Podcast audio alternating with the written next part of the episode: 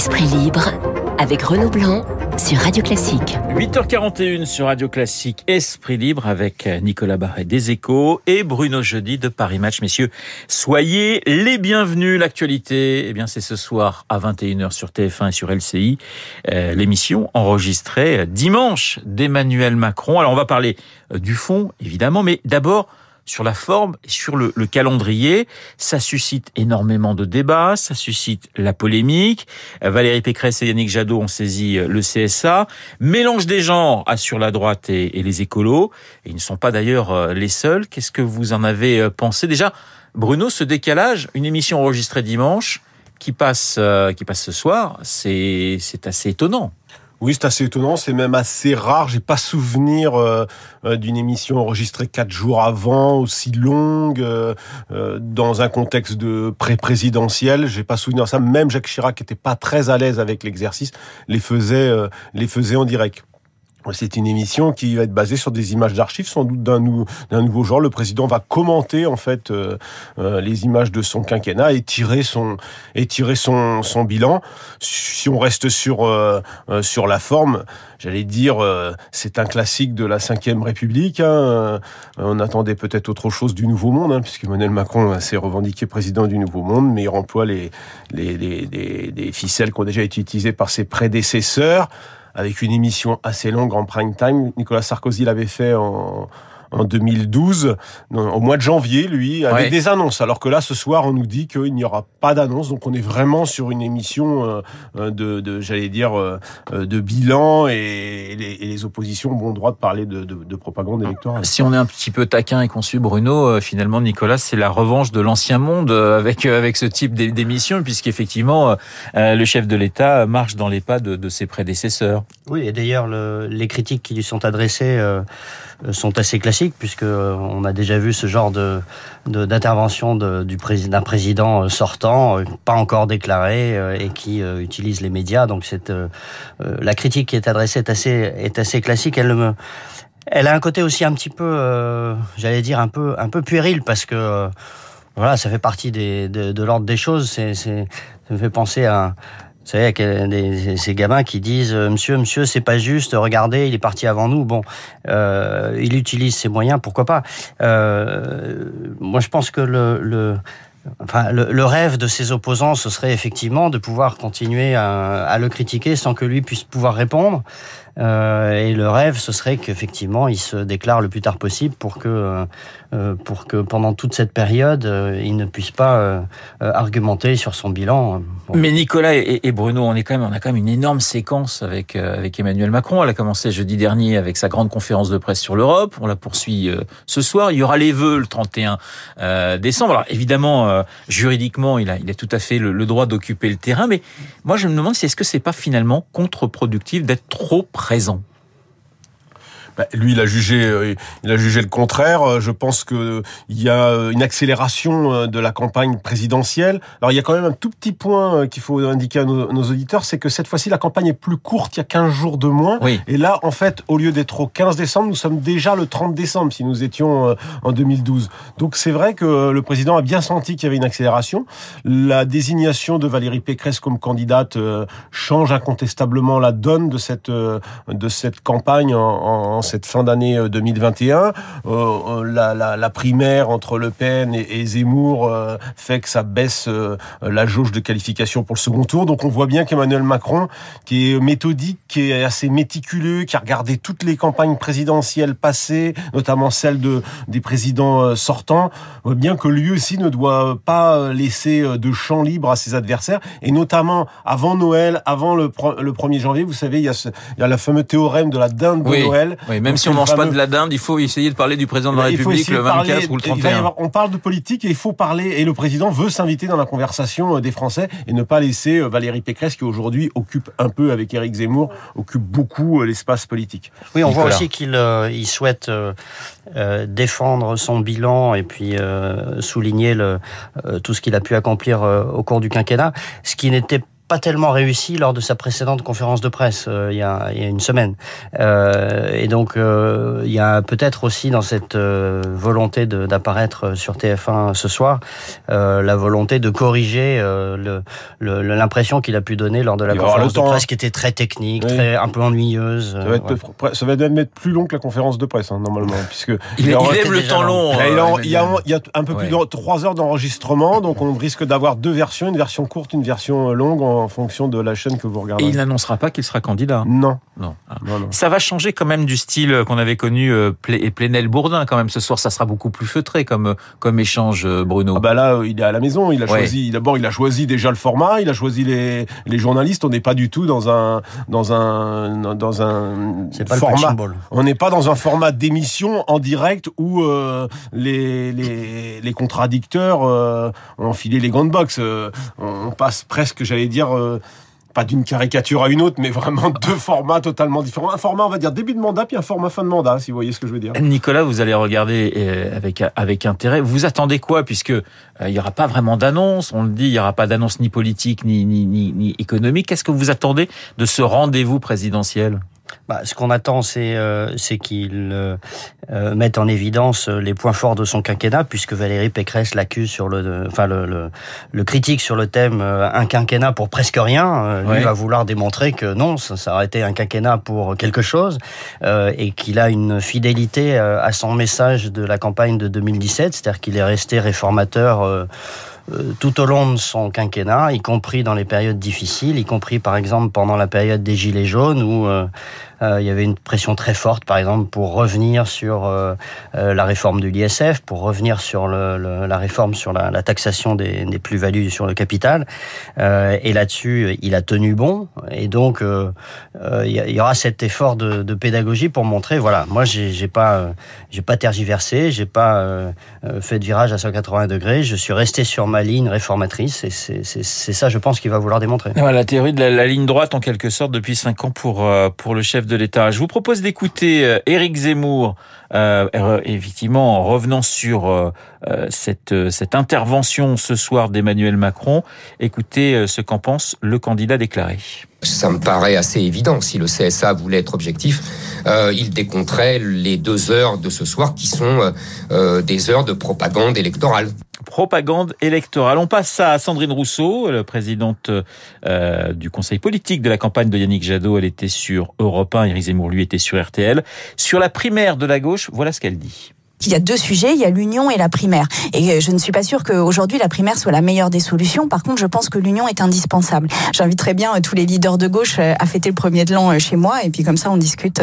Au moment où on se souhaite la bonne année, on se souhaite l'union. Voilà, Sandrine Rousseau donc qui a lancé une invitation à tous les leaders de la gauche pour le 31 décembre euh, chez elle. Alors cette union de la gauche, elle semblait mortonnée. Il y a une petite musique, Bruno, qui commence aussi à, à monter. C'est la petite musique Christiane Taubira. Vous y croyez? À Christiane Taubira Oui. Je ne crois, je ne sais pas, je peux pas vous dire. Je trouve qu'elle s'y prend d'une drôle de façon, euh, téléphonant aux uns aux autres pour leur dire si tu, si j'y vais, tu te retires c'est aussi euh, des méthodes un peu euh, surannées pour essayer d'obtenir une, une hypothétique, un hypothétique rassemblement des, des partis de gauche. Pour l'instant, ils ont décidé de courir chacun dans leur couloir et, et, et ils vont dans le mur. D'ailleurs, même ensemble, pas sûr qu'ils gagneraient, puisque les, ad, les additions de, de, de, de candidats d'individualité font pas forcément un, un môle compact. Ce qui est certain, c'est que quand même, Anne Hidalgo, qui ne réussit pas grand-chose en ce moment, elle a réussi à mettre la pression sur le candidat vert depuis, euh, depuis une semaine. On le voit, il a beaucoup de mal à, à, reprendre la main. Alors hier, il a proposé, alors certains disent maladroitement euh, que ce serait une femme Premier ministre, et puis hier soir, il a dit que ça pourrait être Anne Hidalgo. Donc on voit que quand même, euh, l'idée avance. Quant à Christiane Taubira, euh, je rappelle quand même que ce serait incroyable qu'elle devienne la candidate de la de l'Union de la gauche, alors que euh, effectivement, on 2002. lui reproche en 2002 d'avoir fait, pas la seule d'ailleurs, il y avait Jean-Pierre Chevènement, d'avoir fait perdre euh, Lionel Jospin. Et Noël Mamère aussi également parmi quand, les... quand, on, Nicolas. quand on parle d'union de la gauche, enfin quand il parle de l'union de la gauche, on, on croit rêver parce qu'il n'y a aucune possibilité d'union sur le fond. Oui. Euh, Entre Sandrine, Mélenchon et Hidalgo, Sandrine Rousseau, elle rêve d'une union à l'extrême gauche. euh, qui est euh, assez éloignée quand même de euh, la position de Yannick Jadot ou même de, de d'Anne Hidalgo, qui elle prétend faire une campagne plus social-démocrate. Enfin, on est on est sur une gauche qui est, est, très éparpillée, qui va rester éparpillée, et si en plus Christiane Taubira rentre dans le jeu, qui sera encore plus éparpillée. Ça veut dire que très franchement, la, gauche est hors jeu pour cette élection présidentielle pour l'instant, oui, elle est, elle est hors jeu. Euh, c'est assez incroyable puisqu'en fait tous les candidats de, droite, extrême droite, sont euh, devant. Alors on va mettre le président euh, de côté, puisque on dirait un mot, et ceux de gauche derrière est assez loin. Je crois que ça tient aussi à une, raison qu'on oublie souvent, c'est qu'Emmanuel Macron, je regardais dans les derniers sondages, les Lab, c'est quand même entre autour de 25% de sympathisants socialistes qui disent vouloir voter dès le premier tour pour Emmanuel, Emmanuel Macron. Et le premier des candidats de gauche ou sociodémocrate, on va dire, ben c'est Emmanuel, euh, c'est Emmanuel Macron. Je pense qu'il y a une partie de la gauche qui est soit résignée, qui ira euh, se, disant bon, euh, on va voter pour Emmanuel Macron parce qu'on a vraiment peur de Zemmour et Le Pen. Il y, a il y a un deuxième gros tiers qui va rester à la maison et puis le dernier tiers se disperse, comme disait Nicolas, entre la, multitude de candidatures. Mais on n'en serait pas là aussi peut-être si la campagne de Yannick Jadot, qui après tout a gagné la primaire écolo, avait décollé, avait vraiment décollé. or c'est pas le cas. Euh, il reste coincé euh, assez bas dans les sondages, plutôt derrière Jean-Luc Mélenchon d'ailleurs. Euh, et donc là aussi, c'est vrai que ça crée une interrogation. On a l'interrogation Anne Hidalgo bien sûr, mais il y a aussi une interrogation de ce côté-là. On va voir finalement Bruno, puis ensuite on va passer à Marine Le Pen parce que j'ai une ou deux questions la concernant, mais finalement on pourrait assister à après cette élection présidentielle à une espèce de reconstruction à gauche, parce que Mélenchon ne se représentera pas une quatrième fois. Euh, Hidalgo, si elle est à moins de 5%, elle sera hors jeu. Est-ce que vous pensez que la gauche peut se reconstruire après 2022 bah, Il faut qu'elle se reconstruise autour d'un projet. Il faut qu'elle revoie euh, totalement euh, ce qu'est la gauche aujourd'hui, ce qu'elle veut, ce qu'elle veut, euh, ce qu'elle veut porter. On voit que ces dernières années, et c'est sans doute l'une des, conséquences de, 2000, de 2017, la gauche pense beaucoup plus à gauche, beaucoup plus vers l'extrême gauche, que Jean-Luc Mélenchon euh, occupe quand même une grande partie de cet espace, et on voit bien que, selon la théorie des gauches irréconciliables, sert à, Manuel Valls, euh, il n'y a pas possibilité de, de rapprocher ces gens. Ça existe ailleurs, hein, au Portugal, euh, les gauches, pourtant très, très éclatées, se sont réunies derrière leur leader. En France, ce n'est pas possible, parce que ça tient aux personnalités? Jean-Luc Mélenchon, qui, est, qui est en guerre avec les socialistes depuis maintenant de longues années, euh, et Anne Hidalgo depuis qu'il a, quitté le PS. Hein, depuis qu'il a quitté le PS et Anne Hidalgo qui ne parvient pas à, à, faire euh, un peu ou en tous les cas un début d'unanimité. Marine Le Pen est en déplacement, elle va euh, du côté de, de, Mayotte pour pour quatre jours. question sur celle qui est la candidate du Rassemblement national. On a parlé beaucoup d'Éric Zemmour dans cette campagne, on a parlé ensuite de Valérie Pécresse, on parle toujours d'Emmanuel Macron. Est-ce qu'on n'a pas enterré un peu vite Marine Le Pen, qui dans les sondages est au coude à coude avec euh, Valérie Pécresse, et on sait bien que si Zemmour décroche un peu, mathématiquement presque, elle, va remonter, Nicolas. Elle, a un socle, hein, c'est évident, euh, assez solide, euh, et Éric Zemmour est parti très tôt. Trop tôt. On voit, on voit bien qu'il qu'il s'épuise aujourd'hui, et qu'il est un petit peu en perte de vitesse. effectivement, Marine Le Pen en profite, elle aboure le terrain, elle va en région, elle fait beaucoup de presse régionale, elle, euh, voilà, elle, elle est sur des thématiques aussi euh, sur l'électorat populaire qui échappe un petit peu à, à, Éric Zemmour. Donc elle a ce socle et elle, elle, continue à faire cette campagne tranquille. Maintenant, elle a toujours un problème de crédibilité assez fondamental qu'elle n'a pas su gommer depuis la précédente campagne. Bruno, mais c'est vrai que sa troisième campagne, elle a l'expérience de mener une mm. campagne. Hein. Je ne dis pas l'expérience de gouverner, mais l'expérience de mener une campagne et elle sait. Elle, c'est une professionnelle. Euh, Marine Le Pen, euh, euh, elle, elle, elle connaît les rythmes de campagne.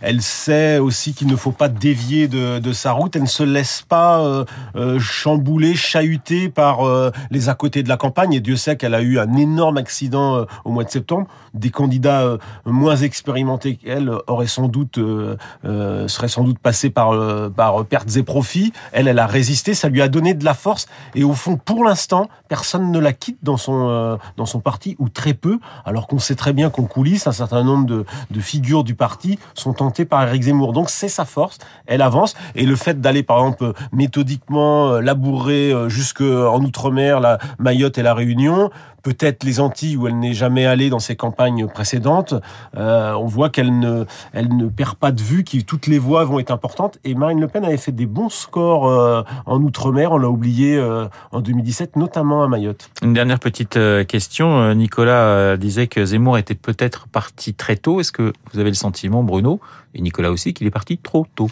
euh, Vraisemblablement, mais il n'avait pas le choix, puisque lui, en fait, il a été aussi porté par les circonstances. Zemmour a fait une percée absolument incroyable et, et très et, et, spectaculaire, c'est incontestable. Là, aujourd'hui, on voit bien que dans ses dernières interventions médiatiques, que ce soit France 2 ou RTL euh, ce matin, je l'écoutais avant de, de, venir, on voit bien qu'il est un petit peu en boucle et que c'est plus, c'est plus compliqué parce qu'en plus, Éric Zemmour, il doit faire à la fois ce que d'autres ont mis plusieurs années, construire un parti, construire une équipe, un programme à monter très vite, plus ses interventions médias, plus les, les questions de sécurité qui vont accompagner sa campagne.